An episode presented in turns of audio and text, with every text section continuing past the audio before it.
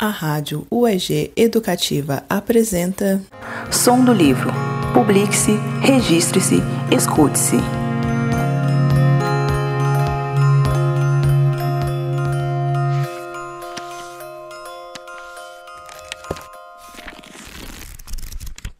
Eu sou Ademir Luiz, presidente da União Brasileira de Escritores, Seção Goiás, e também professor da UEG. Eu fui convidado para fazer a leitura de uma peça literária de minha autoria. Eu optei por um trecho do romance Fogo de Junho.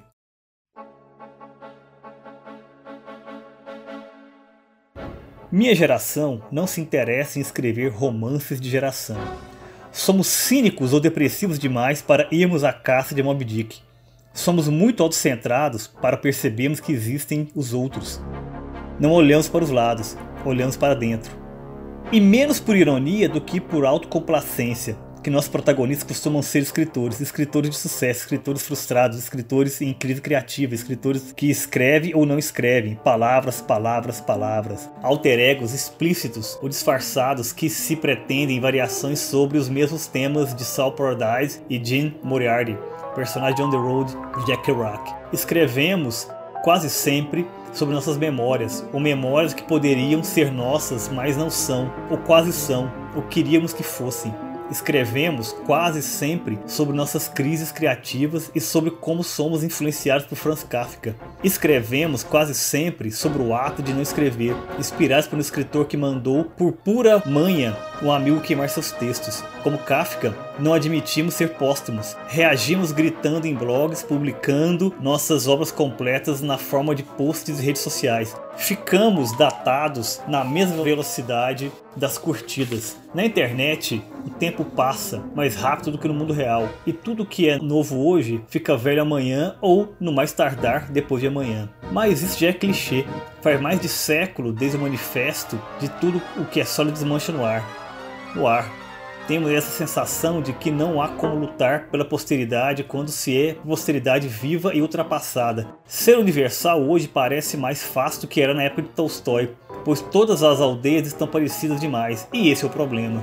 Adoramos os beats, mas não temos o comprometimento de escrever em rolos de papel higiênico. Para tentar dar áreas de durões aos nossos personagens escritores, usamos o velho truque de fazer os alcoólatras e fumantes, de moita e de tabaco. Como se isso fosse grande coisa em tempos de zumbi de crack. Eles escrevem à mão, ou martelam em velhas máquinas Olivetti, manchando os dedos em fitas pretas e vermelhas, não porque nós mesmos fazemos isso, mas porque achamos glamouroso ter um pezinho no passado, numa opaca idade do ouro de não sei quando, só sei que já foi. Jogamos PlayStation 3 e 4 com saudades do Atari. E sempre que podemos procuramos emuladores de games antigos como se procurasse o Santo Graal. Ao mesmo tempo, fingimos que achamos engraçado quando vemos um em filmes não tão antigos assim, televisores de tubo e discos de vinil.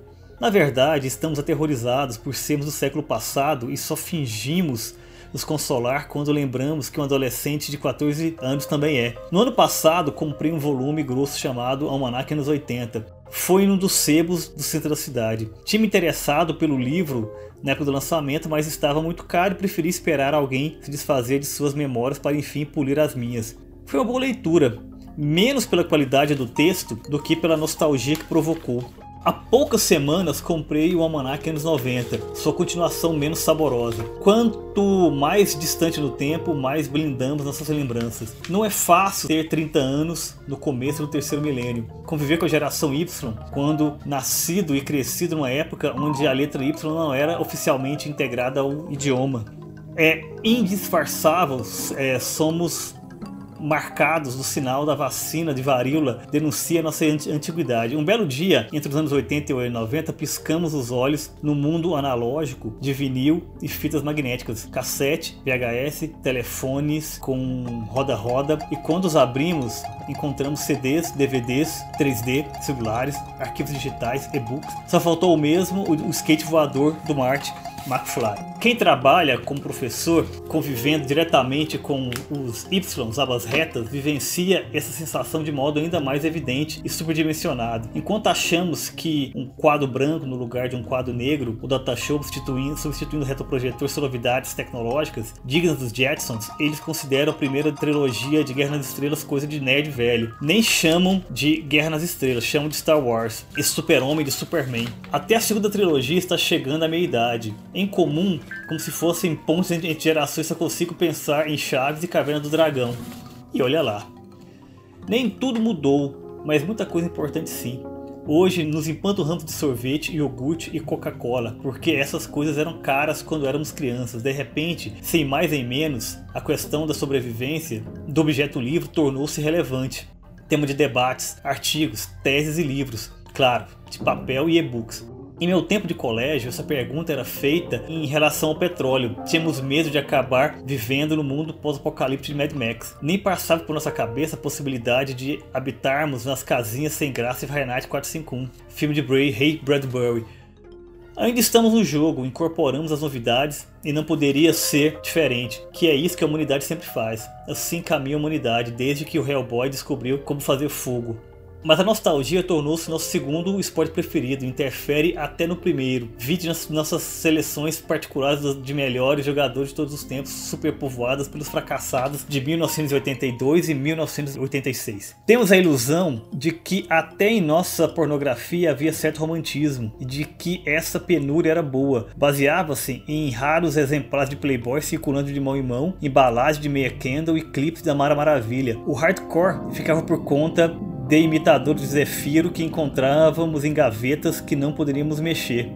Hoje, vídeos escatológicos como duas garotas em um copo, que antes eram coisa de submundo, quase filme snuff, tornou-se virais, modinhas, top. Assistimos é uma obrigação social, importantíssima para conseguir participar das rodinhas de conversa. Nossos pontos de encontro não são mais em livrarias, onde somos esmagados pela presença opressiva dos autores de papel, desses que ganham prêmios, dão conferências e possuem biografia e filmografia na Wikipédia mas em bares onde podemos afogar nossas crises criativas, sejam verdadeiras ou artificiais. E quanto mais sujo e barato for o bar, mais cool somos, mais combatemos o status quo, mais resistimos às máfias editoriais e outros inimigos imaginários.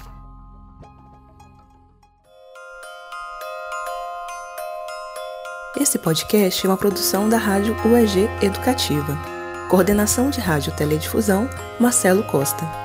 Coordenação da Rádio UEG Educativa, Thaís Oliveira.